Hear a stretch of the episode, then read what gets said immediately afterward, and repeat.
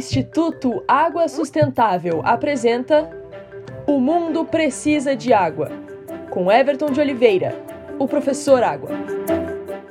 Tudo teve origem na água. Assim acreditava Tales, filósofo grego da cidade de Mileto, que viveu há 500 anos antes de Cristo.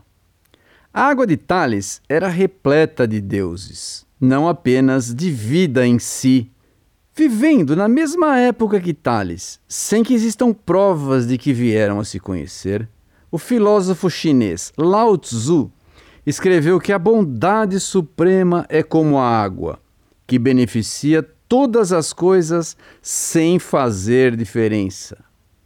Não nos deve soar estranho quando observamos que a iniciação em várias religiões passa por um contato com a água como no batismo católico, por exemplo.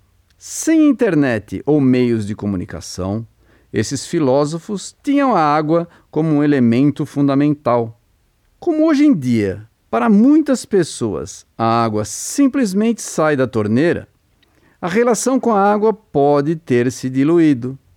Ainda que tomar banho, escovar os dentes, nadar, pescar, mergulhar, beber velejar, cozinhar e toda a infinidade de atividades que envolvem a água em nossas vidas não nos permitem esquecer dela.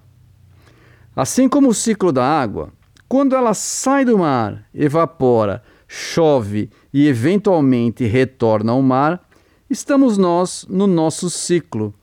Vamos voltar então a valorizar esse bem tão precioso que é a água.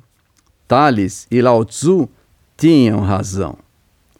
Aqui é o professor Água do Instituto Água Sustentável, porque o mundo precisa de água.